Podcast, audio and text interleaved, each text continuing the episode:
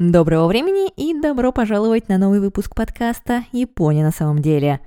Зима – отличное время, чтобы посидеть и погреться в горячей ванне или сходить в баню. Социальные сети в это время года заполняют видео капибар, чинно сидящих в ваннах с цитрусом юзу и разомлевших от тепла горячих источников японских макак из Нагано. Поэтому, заглянув в шляпу ваших предложений на сайте, я, не задумываясь, вытащила из нее сенто – Японцы, вероятно заслуженно, считают себя нацией, которая больше других любит бани. И давайте посмотрим, как же так вышло.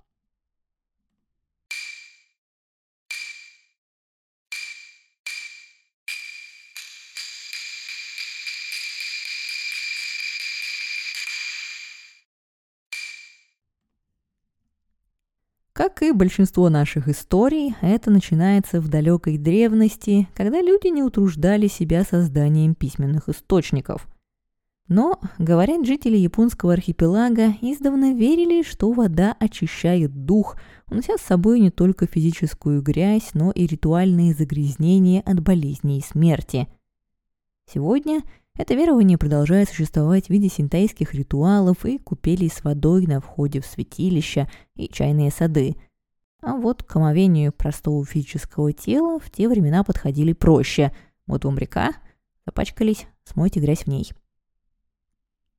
В VI веке в Японию приходит буддизм, и наша история начинает обретать более четкие очертания – в огромных храмовых комплексах, которые начинают возводиться вокруг императорской столицы, появляется родоначальник японской бани, помещение для духовных тренировок и ритуального омовения монахов.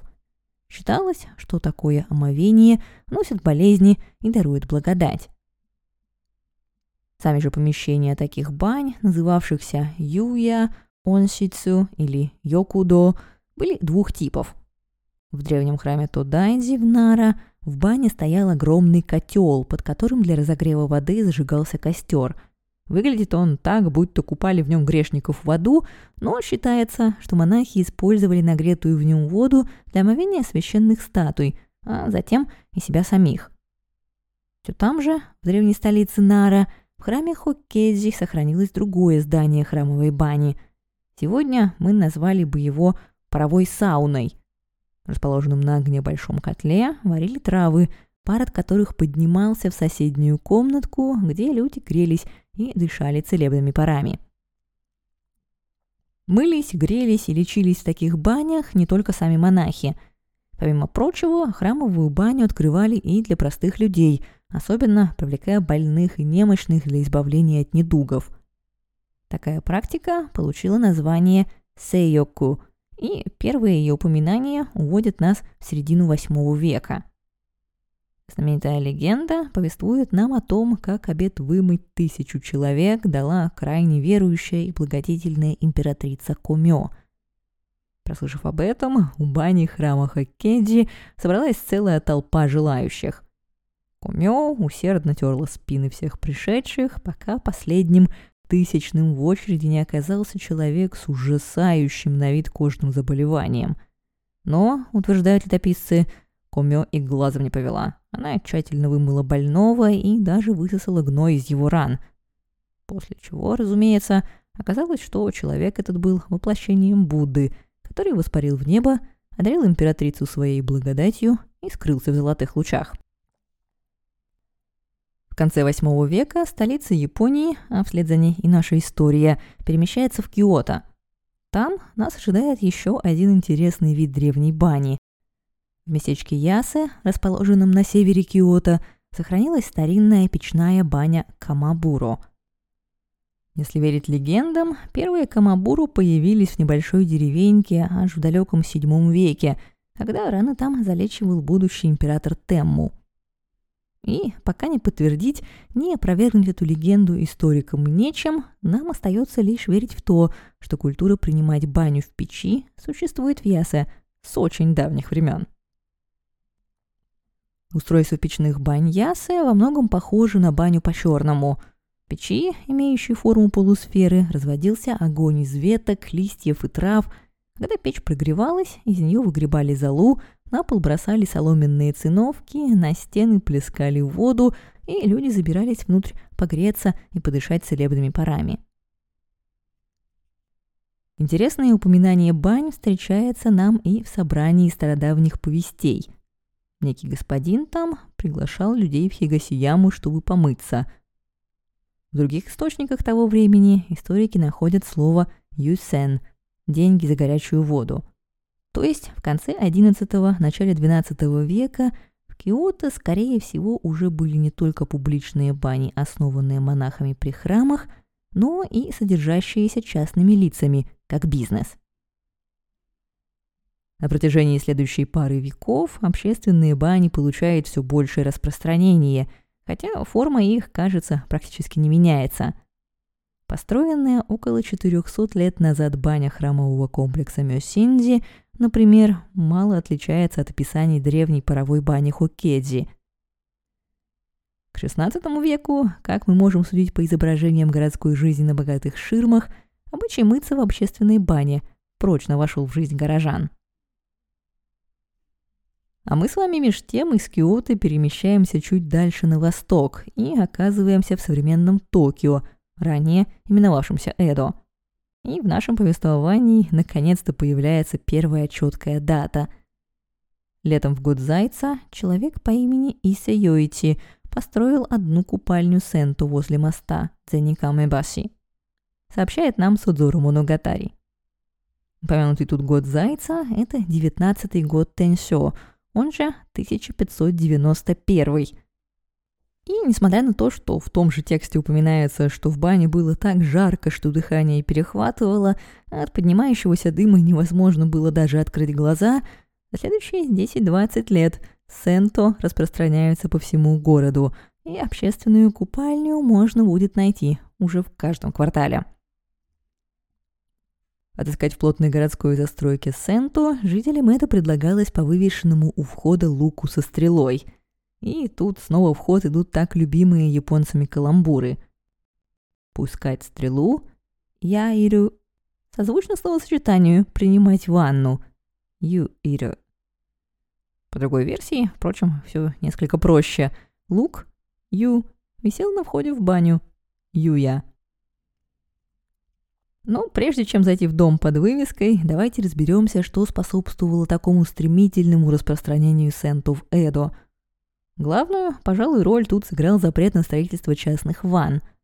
В плотно застроенном деревянном городе, регулярно страдающем от пожаров, с огнем предпочитали не шутить.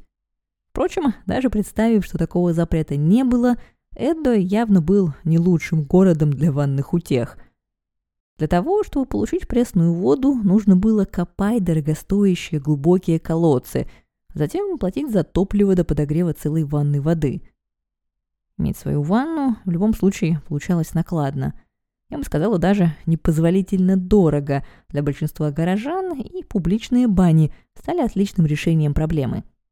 Особенно с учетом того, что Эдо был очень пыльным городом, и желание вымыться у его жителей возникало порой по несколько раз в день.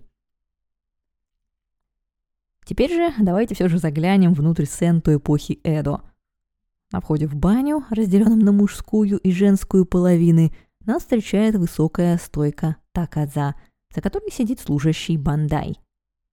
Он или она принимает у вас плату за пользование баней, но кроме этого еще и внимательно следит за всем происходящим в Сенто, контролируя, чтобы посетители вели себя прилично, не дрались, не хулиганили, не ушли случайно – или умышленно в чужой одежде. Сдаем обувь служки и оплачиваем вход в баню.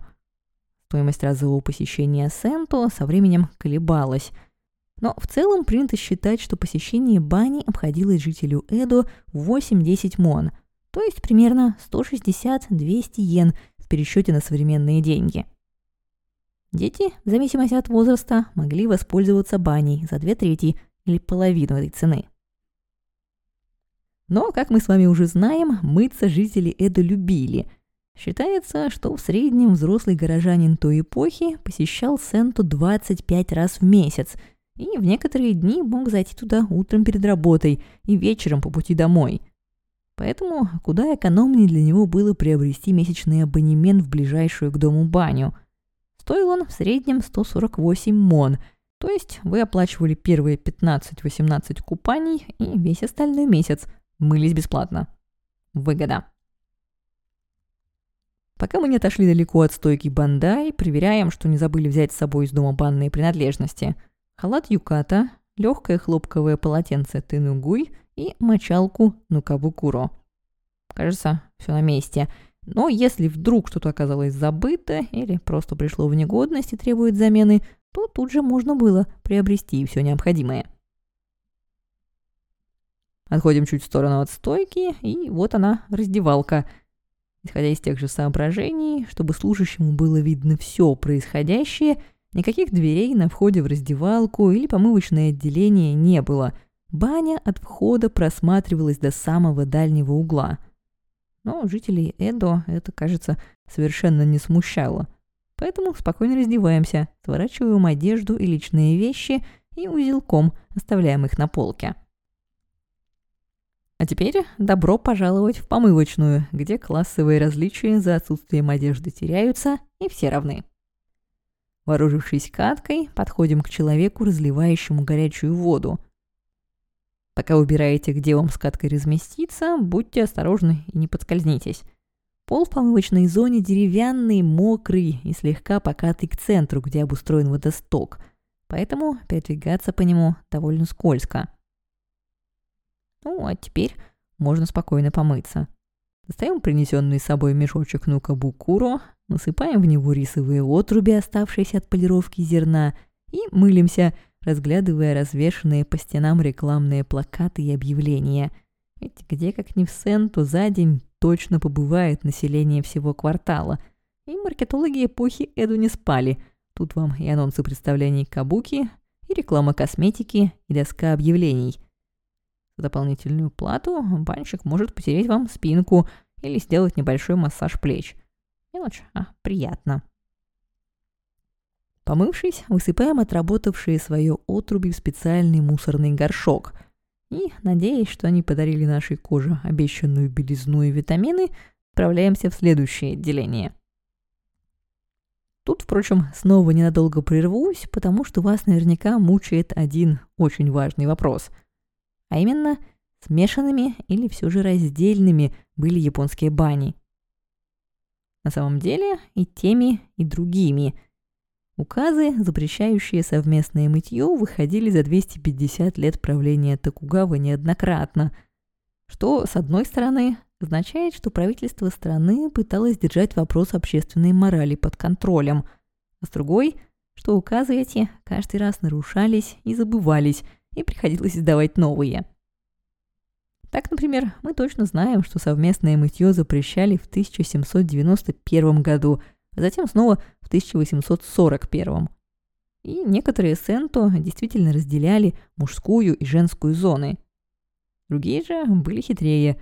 Вход и раздевалки в бане были раздельные, а помывочные отделения – общие. Большой проблемы в этом ни хозяева бань, ни их посетители не видели – ведь даже в совместной бане разделение по полу происходило как-то само собой, из-за того, что мужчины и женщины обычно ходили в баню в разное время. В то время как мужчины спешили помыться утром перед работой или наоборот заходили в баню уже вечером перед ее закрытием, женщины подтягивались в Сента ближе к обеду, собравшись с первыми делами по хозяйству. За ними приходили девушки, которых вечером ждала работа в чайных домиках и ресторанах, Закончив школу, в Сенты дружно заваливались дети постарше. И это мы говорим о городе. В провинции нравы были проще, а столичные законы туда и вовсе не всегда доходили. Поэтому совместные банные процедуры жителей Симоды в середине XIX века так смущали и возмущали Коммодора Перри и его команду. Мы же с вами остановились на том, что вымылись и готовы отправляться в следующую часть бани. Единственное место, скрытое от зорких глаз служащего бандай. Поэтому сгибаемся пополам и проходим в богатые, будто бы храмовые, но при этом крайне низкие ворота Закурогути. Думаю, вы уже догадались, что украшение Закура Гуччи напоминает нам о храмовом происхождении бань. Но почему же этот вход такой неудобный? Собственно, как раз потому, что других дверей в Сенту просто нет, и надо же как-то не выпускать драгоценный пар на улицу. Пробравшись через Закурогучи, мы обнаруживаем себя в полутьме и, чуть привыкнув к темноте, начинаем залезать в ванну, чтобы хорошенько отмокнуть, прогреться и поболтать с соседями о том о сём. Сегодня мы привыкли к глубоким ваннам, но появились они далеко не сразу – Первые ванны в японских сенту были совсем мелкие, буквально по колено. В них можно было присесть, но основной эффект посетителей по старинке ожидали от пара. Постепенно, впрочем, ванны углублялись, и на гравюрах более поздних времен мы видим людей, которые принимают ванну так же, как это привыкли делать мы с вами. Хорошенько распарившись, вылезаем из ванны и идем обратно в раздевалку – Промокнув основную влагу полотенцем, заворачиваемся в юкату, буквально и функционально, банный халат эпохи Эдо. И чуть остыв, либо прямо в юкате идем домой, либо, если температура на улице не позволяет, переодеваемся в полноценное кимоно. Возвращаться прямиком домой, впрочем, было совсем не обязательно. Из мужской раздевалки по лестнице можно было подняться на второй этаж. Тут можно было выпить чаю с плюшками, поиграть в настольные игры, воспользоваться маникюрным набором или в решетчатое окно подглядеть, что происходит на женской половине. У женской раздевалки, к слову, тоже была своя интересная деталь. Там стояла стойка для мечей. Хотя женщины оружие не носили, женскую половину порой использовали в своих расследованиях городовые Эдо, низкоранговые самураи Йорики. Тихо сидя на женской половине, пока там не было посетительниц – они через перегородку слушали, о чем говорят на мужской. Как вы можете заметить, Сенто эпохи Эдо были информационными центрами кварталов, где собирались все соседи, и количество их росло вместе с ростом населения города. Так, всего за первую половину XIX века количество Сенто в Эду выросло почти на 20%, и в новую эпоху город вошел вместе с шестью сотнями бань. Во второй половине XIX века Сенто столкнутся с главным своим врагом – викторианской моралью. Коммодор Перри был не одинок в своих впечатлениях от японских бань, и новые, просвещенные и прозападные правительства Мэйди тут же бросится запрещать все, что могло бросить тень на цивилизованный образ японцев. С карты не только полностью пропадают смешанные купальни, но даже темная, спрятанная за Дзакуру Гучи парная. Ванна теперь должны размещаться в светлом и просторном помещении. В 1877 году в токийском квартале Канда открывается первая такая Кайрёбуро – улучшенная купальня с высокими потолками и отсутствием разделителя между помывочным отделением и ваннами. А дальше дело оставалось за малым. Постепенно в Сента появилась кафельная плитка, водопровод и краны – и в 1908 году 1217 бань Токио уже вполне соответствовали определению Сенто цивилизованного человека. В 1912 году хозяин Сенто Кикайю в районе Канда решил порадовать детей-посетителей и разрисовать стены своей бани. Для этого он пригласил художника Кавагоя Косиро, а тот, будучи родом из Шизуоки, нарисовал на стене гору Фудзи. Токийцам, которые священную гору любят ничуть не меньше, это понравилось, и вскоре изображения Фудзи стали появляться в других городских сенто. Так, бани Токио и его окрестностей, всех тех мест, откуда Фудзи действительно можно увидеть, приобрели еще одну особенность, нарисованную над ваннами Фудзи, в то время как в сент других регионов страны – Стены вокруг них были, как правило, выложены плиткой или мозаикой, без какого-либо обязательного мотива. А в 1923 году Токио окажется разрушен великим землетрясением Канто, событием настолько значимым в истории Японии 20 века, что я посвятила ему два отдельных эпизода. За установление столичных бань после трагедии взялись плотники, занимающиеся постройками храмов. И дальнейшее неординарное решение внешнего вида токийских бань некоторые исследователи Сенто приписывают им коллективно, другие выделяют одного отдельного архитектора. Так или иначе, новые городские Сенто после пожара было довольно легко спутать с религиозными сооружениями. Строители хотели ободрить жителей города, поднять их дух – Вход в Сенто с загибающимися фронтонами карахафу и замысловатыми резными орнаментами выглядел не просто празднично и чем-то вне привычной каждодневной рутины, он был входом что-то более высокое, практически переходом в другой, лучший мир. Собственно, по этой же причине в эпоху Эдо Карахафу можно было встретить на фасадах домов в веселых кварталах, а сегодня на весьма экстравагантных японских катафалках. Впрочем, если вспомнить, с чего история публичных бань начиналась и как некоторые детали интерьера веками не хотели ее отпускать, во внешнем виде токийских сенто не было ничего революционного. Наоборот, бани возвращались к истокам, становясь местом, где можно очистить не только тело, но и дух. Зашедших в храм чистоты посетителей ожидало теперь просторное помещение с высокими потолками, светлой помывочной зоной и аккуратными ваннами, вода в которые будто выпадала прямиком со склонов, изображенной на стене Фудзи. Так, пережив первое из крупных потрясений XX века, Сенту продолжили оставаться центрами своих районов. Вскоре после окончания Второй мировой войны государство закрепило цены на посещение публичных бань, чтобы эта базовая потребность оставалась доступной всем жителям страны. И даже бурный рост 60-х годов и словно грибы, растущие на окраинах городов современные дома с личными ванными комнатами в каждой квартире, не сбавили темп появления новых сенто. В 1968 году в Японии насчитывалось примерно 18 тысяч сенто, 2700 из которых располагались в Токио – и 60-е можно смело назвать золотой эпохой японских бань. Впрочем, довольно скоро меняющийся темп и образ жизни, не включавший больше ежедневное посещение общественной бани, а затем и поднятие цен на топливо, привели к постепенному и по сей день непрекращающемуся сокращению численности Сенто.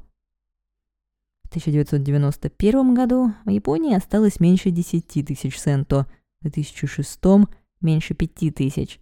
В 2022 году цифра опустилась до рекордной отметки в 1865. Грустно, но факт. В современной Японии сентов в 10 раз меньше, чем было 50 лет назад. При этом почти треть всех работающих купалин, около 500 из них, находится в Токио. И, думаю, большая заслуга в этом принадлежит современным популяризаторам сенто. Банные энтузиасты понимают, какой пласт культуры Япония теряет вместе с Сенто. Поэтому созданные ими сайты, выставки, журналы, телепередачи и целые книги объясняют современникам прелести бань. Код идет и польза купания, и радости социализации, и общая японская ностальгия по старой доброй эпохе Сёва. Особо интересная тема, что многие ностальгирующие ее даже не застали – так, например, популярностью пользуются немногочисленные сохранившиеся с 1920-30-х годов бани с их ретро-интерьерами, огромными напольными весами и старыми, похожими на аппараты для пыток массажными креслами. Впрочем, любители сэнду понимают, что одной ностальгией сохранить культуру общественных бань у них не получится. Сэнду 21 века должны отвечать потребностям современного человека, привлекать молодежь. Так начали появляться дизайнерские бани, построенные или отремонтированные при участии знаменитых архитекторов. Несмотря на все старания энтузиастов, бани, увы, продолжают закрываться. Но некоторые из них, даже выходя из бизнеса, остаются центрами локального сообщества или стараются сохранить для будущих поколений хотя бы часть своего шарма. Так, в ваннах одной из закрывшихся токийских бань были организованы бассейны для рыбной ловли, а в Киото, в интерьерах старинной Сенто, открылось кафе. Если, оказавшись в Японии, вы захотите внести свою лепту в сохранение Сенто, не бойтесь и не стесняйтесь. Посещение Сенто – это далеко не тот страшный формальный ритуал, который любят описывать авторы статей о манерах поведения. Начинаем с малого. Ищем Сенто на карте. Больше всего общественных бань сохранилось в старых районах Токио. Еще около сотни притаилось на узких улочках центрального Киота – если вас привлекают новые дизайнерские сенто, или наоборот, интересно посетить одну из старинных и до сих пор греющих воду дровами бань, поискать придется чуть подольше. Впрочем, если, прогуливаясь по Токио, вы встретили храм с высокой трубой, знайте, вы только что натолкнулись на старую сенто. Если на входе вывешена шторка Норен, баня открыта. Кое-где на дверях заведения вывешивают еще и деревянную табличку с символами азбуки «ва» или «ну». «Ва» — это «вайта». Кипяток готов. Тепленькая пошла, можно купаться. «Ну?» «Ну и та. Вода спущена. Вы придется зайти в другой день». Самая сложная для иностранца часть посещения Сенто – это, пожалуй, найти правильную дверь и не оконфузиться, зайдя в чужую половину – Тут вам понадобятся два иероглифа, означающие мужчину и женщину. У мужчины большая квадратная голова, женщина элегантная и в платье. Вы поймете, о чем я, когда их увидите. Но в качестве еще одной подсказки на женскую сторону, как правило, будет вести красная шторка, мужскую – синяя. Хотя иероглифы вы все равно на всякий случай сверьте. Заходим на правильную женскую или мужскую сторону, ставим его в ящичек. Тут перед нами возникает стойка кассира. Местами до сих пор высокий деревянный бандай, местами вполне привычная на вид современная стойка. Сенто – это небольшой частный бизнес, поэтому за стойкой вы чаще всего встретите либо лично хозяина, либо кого-то из членов его семьи. Стоимость посещения бани устанавливается одна на каждую префектуру – а потому слегка отличается по стране. В среднем выходит около 500 йен, примерно как кофе в популярной сетевой кофейне или чай в бутылке и пара рисовых колобков из супермаркета. Как правило, тут же на стойке вы можете приобрести небольшое полотенце и другие банные принадлежности, если по какой-то причине не прихватили их с собой. Раздеваемся, кладем вещи в ящик и идем мыться. Моются в Сенту, сидя на низких стульчиках, а для мытья может быть установлен как душ, так и краны с водой и тазик. Обычно это именно тот момент, с которого блогеры всех мастей начинают перечислять бесконечные правила поведения в публичных банях, и меня тоже тянет рассказать вам, как нужно правильно тереть соседу спинку и как не стоит плескаться в ванной. Но на самом деле все куда проще. Следуйте здравому смыслу и смотрите, что делают люди вокруг вас – Логично ходить мыться в баню в купальнике? Нелогично. Логично залезать в общую ванну грязным? Нелогично. Логично не купать в воде длинные волосы, не брызгать водой из душа на соседа и не плескаться в ванне, как в детском бассейне? Логично. В общем, удобная штука здравый смысл, многофункциональная. Крайне рекомендую проверять на нее все списки загадочных японских правил поведения. Давайте теперь проверим на здравый смысл странную, на первый взгляд, традицию во время отмокания в ванной класть на голову маленькое полотенечко. Подумайте, как оно там оказывается. Правильно, потому что его некуда больше положить. Купать свои личные полотенца в общей ванне не гигиенично, и оно оказывается там, где никому не мешает, на голове. Заодно, кстати, собирает на себя конденсат, который порой норовит капнуть с потолка – но если держать мокрое полотенце на голове вам не нравится, его всегда можно оставить в тазике в сторонке или положить на бортик душевой стойки. Главное, чтобы оно не мешало ни вам, ни окружающим. Из всех правил я озвучу вам, пожалуй, лишь одно, менее очевидное и часто забытое списками. Хорошим тоном считается после выхода из ванны промокнуть основную воду с тела вашим маленьким полотенцем – чтобы не тащить ее с собой в раздевалку. А затем все снова просто и интуитивно. Главное, не останавливайте себя, когда в раздевалке или после выхода увидите небольшую витрину или автомат с напитками. Найдите там молоко в маленькой стеклянной бутылочке. Иногда простое, иногда с шоколадным, кофейным или фруктовым вкусом. Вот его настоятельно рекомендую не пропустить. Молоко никогда не было настолько вкусным, как после выхода из сэнто. С легким паром и до встречи в следующем выпуске.